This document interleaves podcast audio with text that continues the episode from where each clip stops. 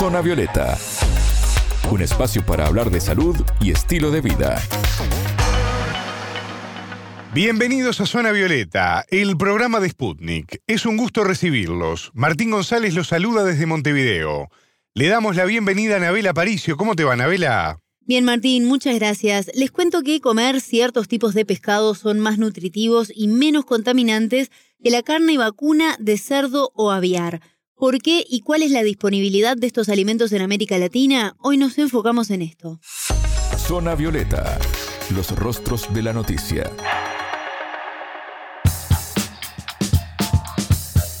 Alimentarse de forma saludable y sin afectar el medio ambiente, esta es la consigna, es lo que propone el estudio realizado por la Universidad de Halifax en Canadá, donde se propusieron analizar los impactos climáticos de los alimentos del mar a través del análisis también de las cualidades nutricionales de cada uno. ¿Con qué se encontraron los investigadores, Anabela? Esto, Martín, se analizó teniendo en cuenta que un tercio de las emisiones de gases del efecto invernadero son generadas en todo el mundo por la producción de alimentos. Y en los últimos años, la Organización de Naciones Unidas para la Alimentación y la Agricultura ha alertado sobre los daños que genera al ambiente actividades como la producción ganadera, aconsejando de alguna forma reducir el consumo de ciertas carnes para bajar esta contaminación. En este trabajo sobre los beneficios de una dieta azul, así lo denominaron los investigadores de la Universidad Canadiense, se estudiaron 41 especies de mar utilizadas como alimento y compararon la densidad de nutrientes con la magnitud de emisiones generadas en la captura o producción de 34 de ellas. El nutricionista uruguayo Manuel Santos nos explicó parte de estos resultados. Ya son varios los estudios que concluyen que disminuir el consumo de carne de res se relaciona con un menor impacto medioambiental. Esto también se, ha vuelto un argumento para las personas que optan por una alimentación plant-based o, basada en plantas. Pero lo interesante de este estudio es que el consumo de ciertos pescados en una dieta omnívora o pesco vegetariana también podría de todas maneras ayudar a reducir lo que es el efecto de invernadero. En este estudio está muy bueno un gráfico eh, donde se analiza lo que es la emisión de gases a base de la densidad nutricional de ciertas especies que dio como resultado que el salmón rosa, el rojo, junto a los peces pelágicos, que son los que están en cardúmenes cercanos a lo que es la superficie del mar, y los bivalvos, resultaron con una, baja emisión de gases, de efecto invernadero y una alta densidad nutricional. Como una crítica constructiva al estudio, eh, no se tuvo en cuenta lo que es la emisión de gases postproducción, que son generadas por la refrigeración y el transporte. Los nutrientes que predominan en este grupo de alimentos son las proteínas, las grasas insaturadas como el omega 3, minerales como el yodo, hierro, magnesio, calcio y las vitaminas A, D y B12. En cuanto al método de cocción, se recomienda evitar las frituras y preferir la plancha, al horno, hervido, al vapor, asado, y es ideal acompañarlo de, de, verduras variadas, evitando el alcohol, que por cultura, incluso en envases de vino, generalmente se recomienda consumirlo acompañado de pescado. ¿Para qué edades y patologías es bueno o recomendable el consumo de estos alimentos? El nutricionista indicó lo siguiente. La dieta mediterránea es considerada de las mejores en cuanto a los beneficios para la salud de las personas y la prevención de enfermedades. Esta dieta se basa en vegetales y frutas frescas, cereales boranos integrales, legumbres, frutos secos, y en similitud con este estudio, eh, poca carne de res y pollo, con un alto consumo de pescado y marisco. El pescado es una importante fuente de omega 3, el cual es un ácido graso antiinflamatorio que está muy relacionado con la prevención o la mejora de enfermedades no transmisibles, como el cáncer, la diabetes, enfermedades cardiovasculares o cerebrovasculares, e incluso dislipemias como el colesterol alto. El consumo de pescado es recomendable incluso hasta antes de nacer, a través de la ingesta de, las madres embarazadas, eh, para un adecuado desarrollo neurológico de un bebé e incluso hasta la edad adulta, para lo que es la prevención de enfermedades o trastornos neurológicos. Esto sin dudas representa un cambio también para las nutricionistas, ¿no? A la hora de pensar los planes para sus pacientes, deben también tener en cuenta quizás este aspecto. Por eso consultamos a Santos cómo se comienzan ahora a modificar los paradigmas en esta área médica, yendo hacia una alimentación sustentable. Totalmente, más allá de nuestros conocimientos y la educación alimentaria con la cual trabajamos actualmente, también sería un cambio cultural. Si bien considero que no sería una transición alimentaria fácil, creo que en cuanto a los beneficios eh, ganaríamos todos, desde lo que es la disminución de enfermedades o patologías relacionadas con la alimentación, el apoyo a los productores locales mediante lo que es el consumo de sus productos y obviamente que lo que es la protección al medio ambiente.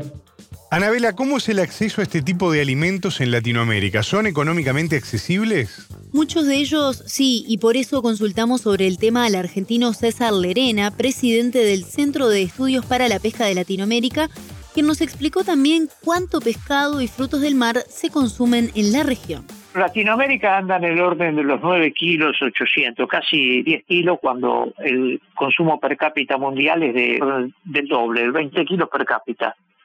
Y el consumo de pescado es altamente beneficioso.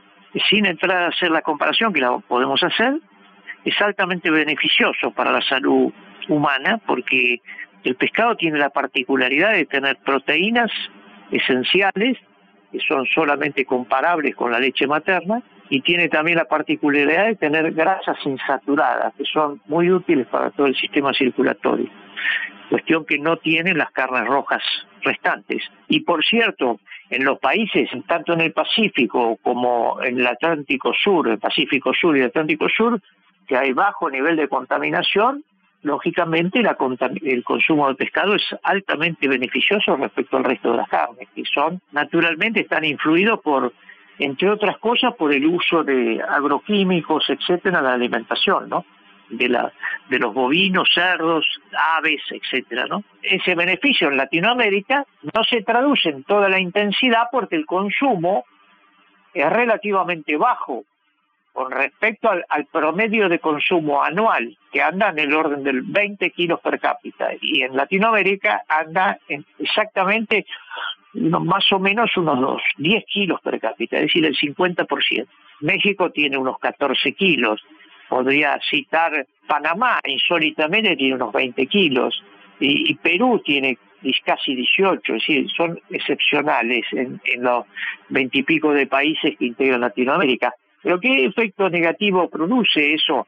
Produce eh, primero el efecto sanitario, es decir, que se alimentan con proteínas de menor calidad. Después, el segundo efecto es que se pierde el trabajo. Y justamente una de las cuestiones que tiene Latinoamérica es la desocupación o trabajos informales.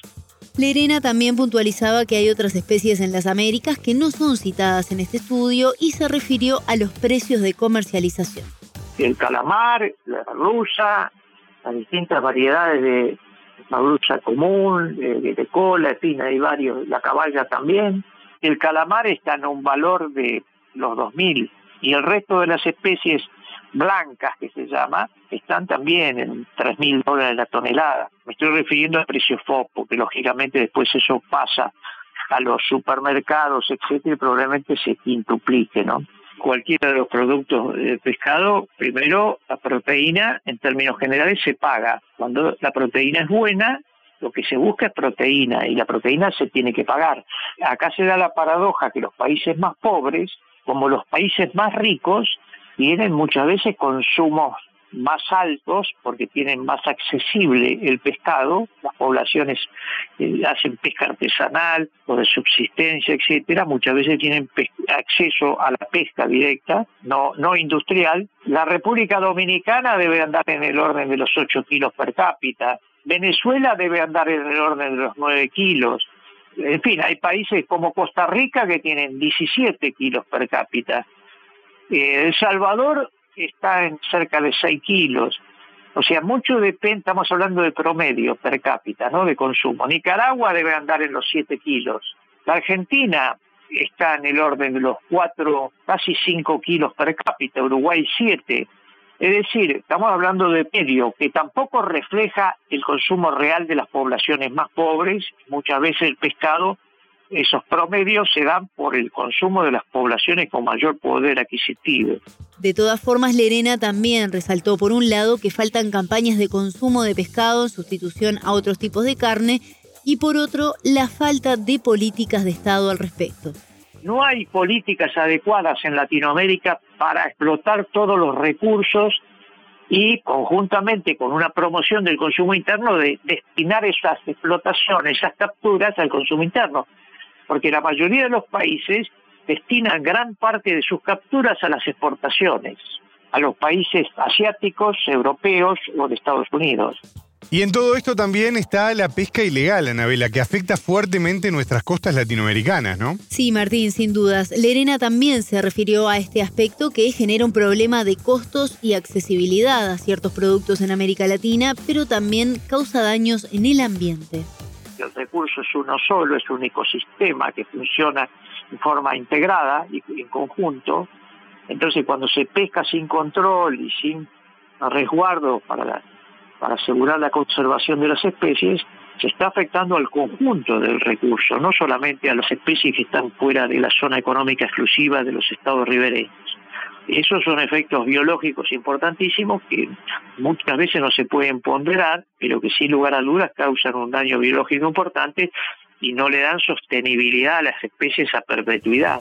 Escuchábamos al argentino César Lerena, presidente del Centro de Estudios para la Pesca de Latinoamérica, y antes al nutricionista uruguayo Manuel Santos. Con ambos hablamos sobre las recomendaciones de comer pescado en vez de carne roja para reducir la contaminación ambiental. Muchas gracias, Anabela. Fue un placer.